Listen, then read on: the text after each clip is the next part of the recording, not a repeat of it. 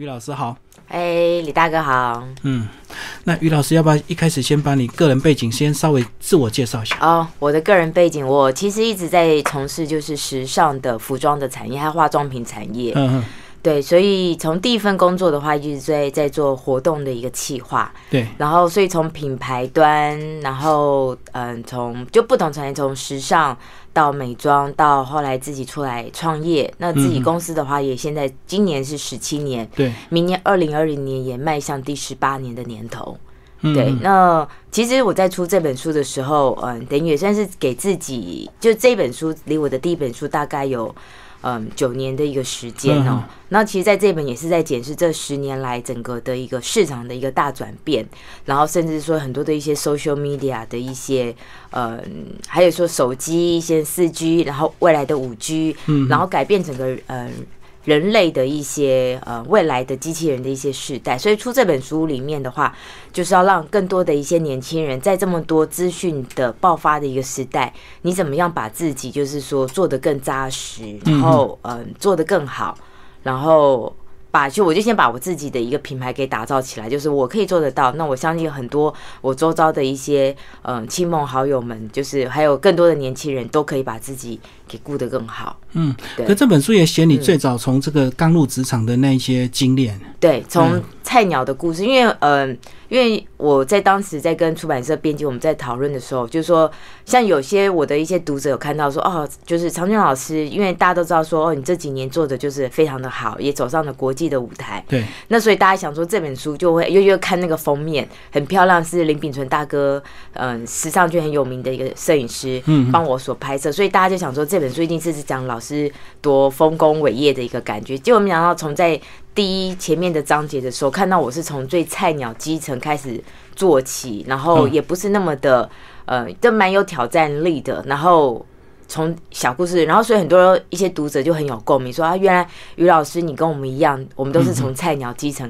开始做起来的。嗯嗯对。可是有时候我有时候在看这些呃嗯传记的话，有时候我们把过去我们会当做我们的养分，或当做这个呃我们励志的一个这个呃激励的一个方式。可是年轻人在那当下，他可能很难去体会，或者是很难熬到今天。我们用很轻松的态度看我们的以前呢。对，所以于老师那时候怎么看呢？嗯，嗯，对，我觉得现在年轻人很难去体会，甚至我们会觉得说你不要轻言放弃，可他是觉得说哦，我现在还很年轻，嗯，我觉得我现在没有办法接受这种挑战，我还是走最简单的对对对，方式来。大部分的孩子现在都是走这种方式，那所以我觉得这是每一个家庭的家庭教育的不同。那所以我在想说，怎么样让孩子学到说你有压力，你有挫折，你怎么样子还可以从挫折和压力中你再站起来，还可以用正面的一些想法看待很多事情。我觉得可以从运动开始。嗯嗯像我这几年我都在做运动，那我工作上也会有压力，那我可能就用跑步来舒压。哼哼哼。对，所以你现在已经跑到半马了，是吗？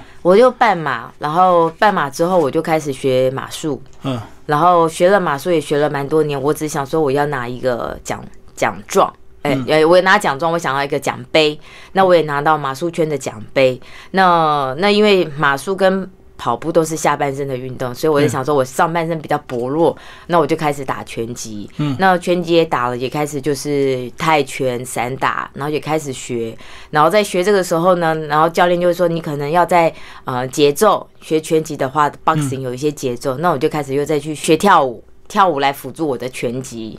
然后我的拳击跟我的散打又是在协助我在骑马马术的时候又更好，对，所以就会变成养成像这类型的习惯。那因为我在开始在运动的时候，又开始变成好像人家发现说我的一些专长，我就开始好像变成马术圈的嗯常务理事，因为我在推广一些马术运动。被找进去。对，然后我在打这个呃泰拳，然后有飞了几趟泰国。那当然，全世界我在出差的时候，到纽约、到日本，我都随时有带着我的拳击手套，然后都到世界各地，我都有去找一些拳馆来上课。然后呢，也不知不觉我也赞助了一些拳馆，然后也在国外也办了一些呃比赛，然后所以就。好像开始，我也在今年的十月三号，我们办了一个就是运动职人的一个记者会，然后也有嗯剑道老师，剑道老师也是认识这两年，嗯。对，所以也跨足到剑道圈，那就也蛮好玩的，就是剑道还划水，然后就变成我们公司的一环去去推展运动这一块，哦哦，对。哎，老师，我会不会太跳动？在好像书里头没有写到对，我们应该要先讲老师当初怎么样从这个职场开始创业好了。这个因为新宇已经十七年了嘛，对，对啊，那时候是什么机缘让你创业？其实我的第一个工作，第一个案子是化妆品的一个爱马仕香水。那其实那个时候是刚好是 SARS 那一年，我们公司 SARS 那一年开始的，所以在 SARS 那一年，就是我的前公司的老板说：“哎，就你还没有去上海，那你要不要就在台湾帮我做一场记者会？”一场发表会，然后所以我就接下这个任务，就开始了我的第一个案子。嗯，然后在那个时候的那个那场发表会，也因为 SARS，所以我们当时请的外国的模特儿就被在大陆，然后就没办法回到台湾，所以我们也临时换角。反正总之，那个就是我们的一个第一第一场，第一场活动，第一场机缘，而且在那个第一场的窗口的公关，又是我。嗯，就是高中时候的好朋友的姐姐，在英国念书的姐姐回来台湾，所以都是很多的一些呃机缘巧合，所以就开始展开了这这一系列。那所有的创业的起源，所有的案子都是我的呃前工作的老板们帮我推荐，甚至在当时的老板就是 n i w e s 集团的这个呃总经理 James Way，他也跑来我的办公室看，就是嗯，不仅他帮我介绍一些案子，还看一下我 office 的环境，然后给一些我的一给我一些建议。可是那时候创业那一年不是 SARS 不是很悲惨吗？那不是你不觉得这是一个不是很好的兆头这样子？嗯，可是因为在当时你是嗯才刚离开你这个全球最大的这个化妆品集团，嗯，然后所以在那个时候又是你有的你的前老板找你，然后还有一些记者媒体也会帮你介绍一些案。介绍一些案子，因为就是可能在平常工作上的话，你的一些扎实的工作，让就记者朋友们就是有一些口碑，所以其实到我们到公司到现在，我们的所有案量都是口碑行销、口耳相传，就是呃一个一个介绍来我们公司的，所以我们公司经常有很多大老板们亲临拜访到我们公司，嗯对，然后希望跟我们合作，嗯哼，对。所以是等于是呃，这个于长军老师已经很早就把你个人的这个品牌打出来了。嗯，也也可以是这么说，因为像以前在公司上班的时候，我就是会把每一件事给做到好啊，不管是我交出去的所有的文件，然后或者是说特别你又代表公司，我连出去写的这些字都要写的很工整漂亮。嗯，那因为像以前我在寄一些物品出去的时候，你可能大家就熟悉，像我公司的话，我都会要求我们都有一个。印表机贴，我特别请人家工程师设计印出来贴的漂漂亮亮出去。对手写的话一定要写的很工整，因为我以前就是不不不随便写寄出去，结果被我的上司看到，他说你写这个字怎么那么丑，这个这么怎么嗯你又代表公司？对，所以自此之后，我所有东西我都很工整，只要用公司的信封出去，我都很工整的把字给写好，然后寄出去。像我们公司，我也会要求我们的同仁说，我们寄出去的一箱箱的货品，嗯嗯，每一个我们都有很漂亮的标签贴贴好，这个里头的内容物是什么，绝对不会手写草，就是乱乱写，就这样贴上去，就这样出去，因为这些都代表是你公司的形象。哦，基本的态度就对。对基本的态度。你看你的商品堆在呃送去客户那边，堆在那个角落，你如果上面乱七八糟，也会影响到客户的整个的办公室的环境。哦，在书里有讲一次，有一次你跟你老板坐在一个车里，你顺手要补妆，结果拿了别人的牌子，是的，是的，因为那时候刚替嗯刚进入那个化妆品集团，然后我负责的又是最大的一个品牌，最大的一个化妆品，然后又是法国就是最重视的，所以在当时嗯才刚进去嘛，所以你还是用你平常用的化妆品。那当、当下就被我眼尖的法国老板看到，说：“哎、你是代表嗯这个品牌的公关，那你应该要申请全系列的商品。”然后所以在那个时候我就很开心的去。跟公司下了很多单，然后我我就用全部都是用公司的所有的品牌，然后就代表整个公司形象。甚至在当时候，我拿的包包如果颜色不对，我都会被老板念啊、然后或是你的指甲、你的手指甲、脚指甲，我其实我的法国老板都很注重在这细节，因为我们做的是跟美有关系的。那所以当很多老板在批评你的时候，我其实都是把这些当成我的一个助力，因为他点你。那我就会去注意，我就会去改进。嗯很多人都不认为自己就是等于是公司，哎，所以自己用的东西跟公司完全是两回事，对不对？会他们认为他就是只是来领薪水上班他没有办法代表公司，或公司并不是他重要的一部分。我今天做什么，就是就是很很很专业的在做一件事情，对，嗯嗯所以做很多。嗯，所以就认识了一些客户啊、朋友，都是算是长长久久的。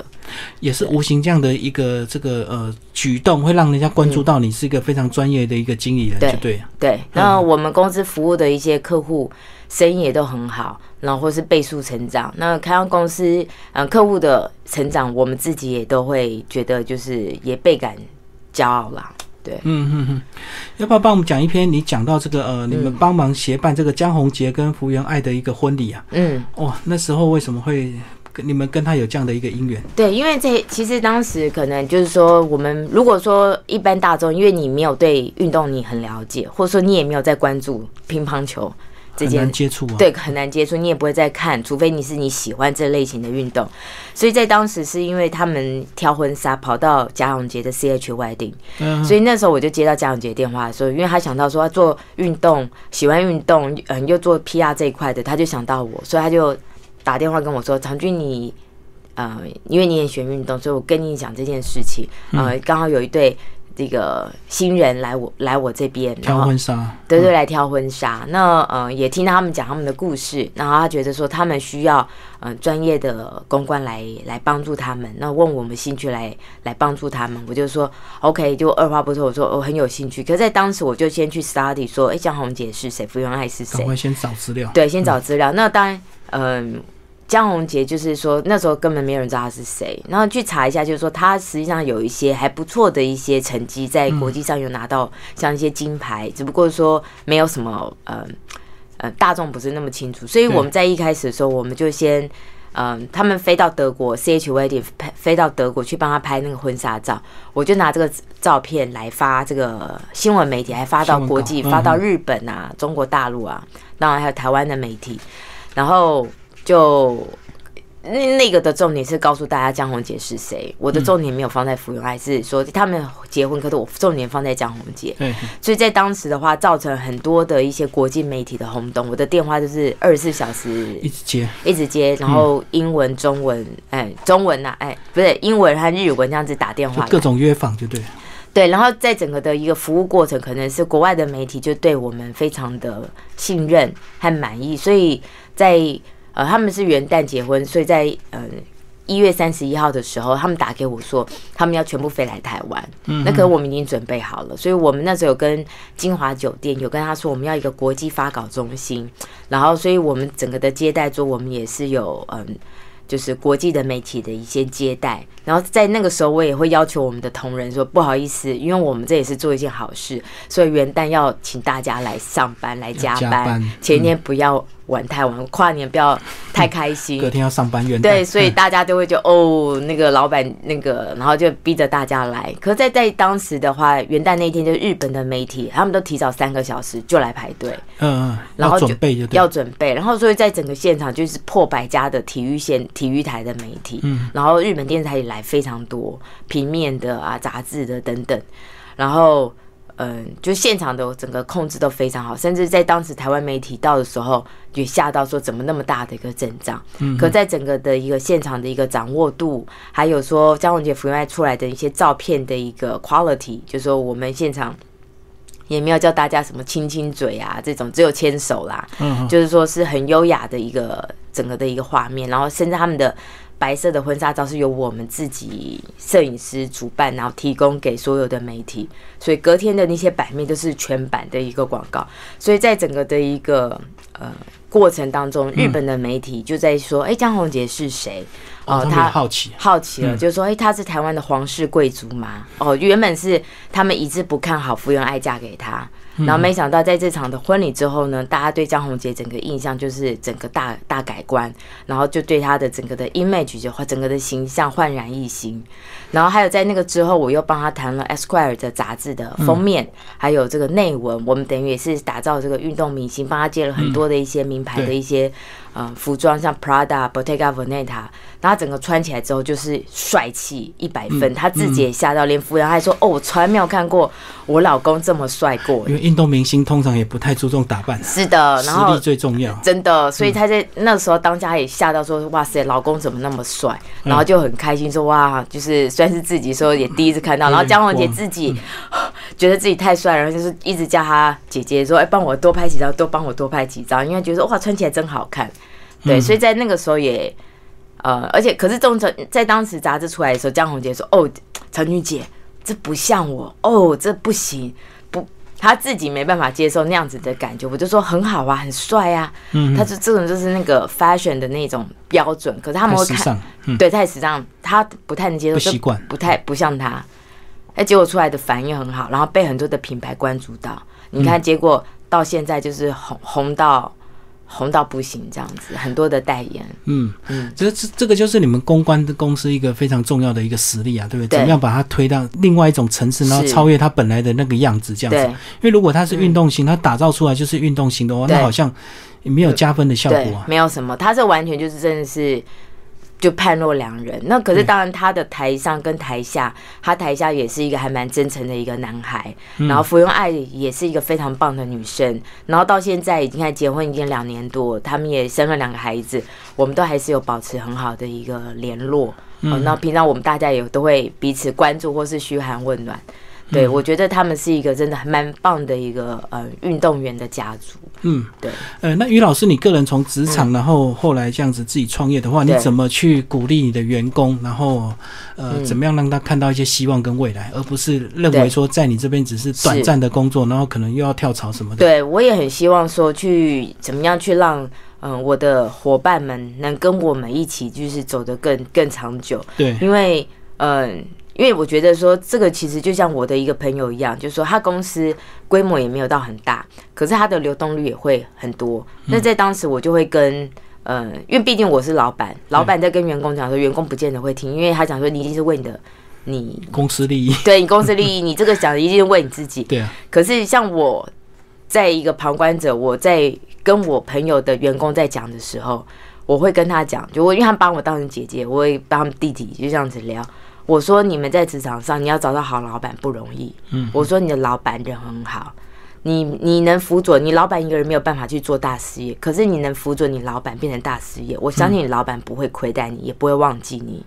所以在当时跟两个男孩子讲这件事情，可是一个男孩子当然就没有听我的话，他他就离开了。那另外一个男孩子就是一直跟着这位老板。那所以当现在这个老板也刚好很很幸运，他拿到一个品牌，生意也很好。嗯，都。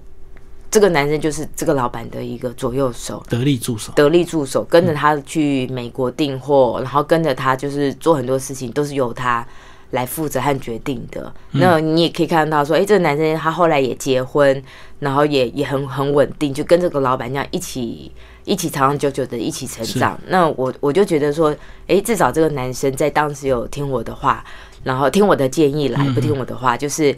他也找到一个很棒的一个工作，这个老板也对他非常好，所以他们就这样，至少可以这样子一起长长久久。那我也很庆幸我的朋友也有他，他们才能把这个事业再把它做得更大、更更好。对，因为老板也会渴求好的得力助手，而不是员工一直流动。是是，所以像我在周遭，我看到很多有些人会觉得说，哎，比如说，嗯，餐饮业。那可能这个这位老板也是因为他有得力的助手，他才能一家餐厅哦，可以就是十几年来生意都很好，然后又再开了第二家，又开了第三间，哦，都是有得力助手，他也才能去做那么多的一些事情。对，可是，在年轻人，甚至说在嗯，我以前的时候，你很努力的去做很多事情，你要把每件事情做好。可因为我当时都在外商公司上班，嗯，那。那你的同事们也是一直不停的一些流动，那你的老你的主管也是不停的在流动，在流动也是会啊。对，其实你很难在那个，所以我觉得反而现在的景气当中，我觉得传产的产业，呃，我我现见蛮多的一些传产家族或上市上柜的这些公司，那我觉得很多的一些公司很成功，其实都是身边有很多的老臣。跟着几十年、二三十年，就是跟着第一代走，然后第二代的接班，或是第三代的接班，有老陈的稳定，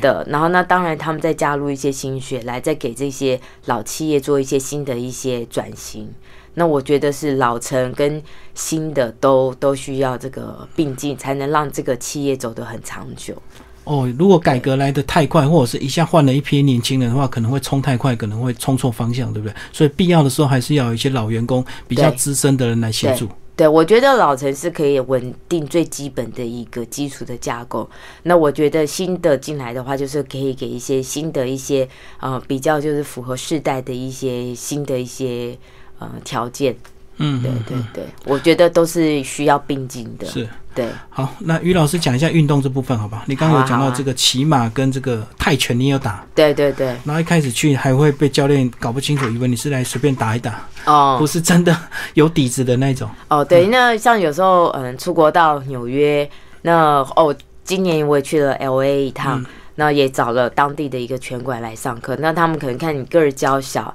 然后想说就是就觉得你有没有底子。然后有有学过，然后哦有学过，你会不会绑手带？会，嗯，绑绑绑，然后就在打打，哎，就咦，打打打，哎，会哦。然后呃，教练再开始换另外一个，叭叭叭叭叭叭，哎，再再踢再踢。那外国教练也喜欢说，看你到底会多少的程度，然后就发现说调整，对，然后就发现说，哎，你的技巧真的会很多。然后其实教练会发现这种你其实是有学过一阵子，然后也懂蛮多的，他们还蛮乐意就是。来一直跟你上课，对，很喜欢认真学生。然后当然我在 L A 的话，因为其实美国那边的那个课程的。强劲度还蛮蛮高的，所以到我上个两堂，我真的是全身肋骨啊、背啊 酸痛，对，酸痛到我想要上第三堂课，可我的身体吃不消，因为很久没有这种强劲的这种强度的这种运动量这样子。然后这个这个对你来讲是工作之余的调剂吗？呃，我我觉得就是说，因为自己在工作上面不断的一个付出，对，然后或是说我有在一些教学还有一些讲课。那呃，所以就是说，在运动这一块的话，呃，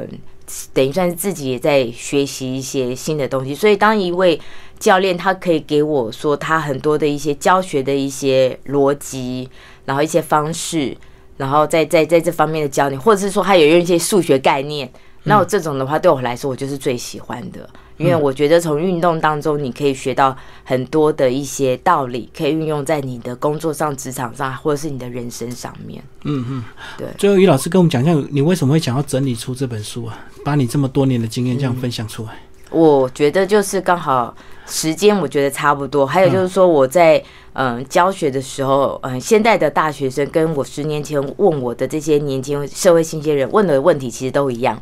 十个问题其实可能都一样，所以大同小异，大同小异，所以我才想说，我再把它集结成一本书，然后再再运用，就是说现代的一些新时代的一些，比如说布洛克，对啊，网红或是一些国际趋势，写在我的这本书里头，就是更更呃，怎么讲，精精进一本的吧？对对。那为什么取自立时代？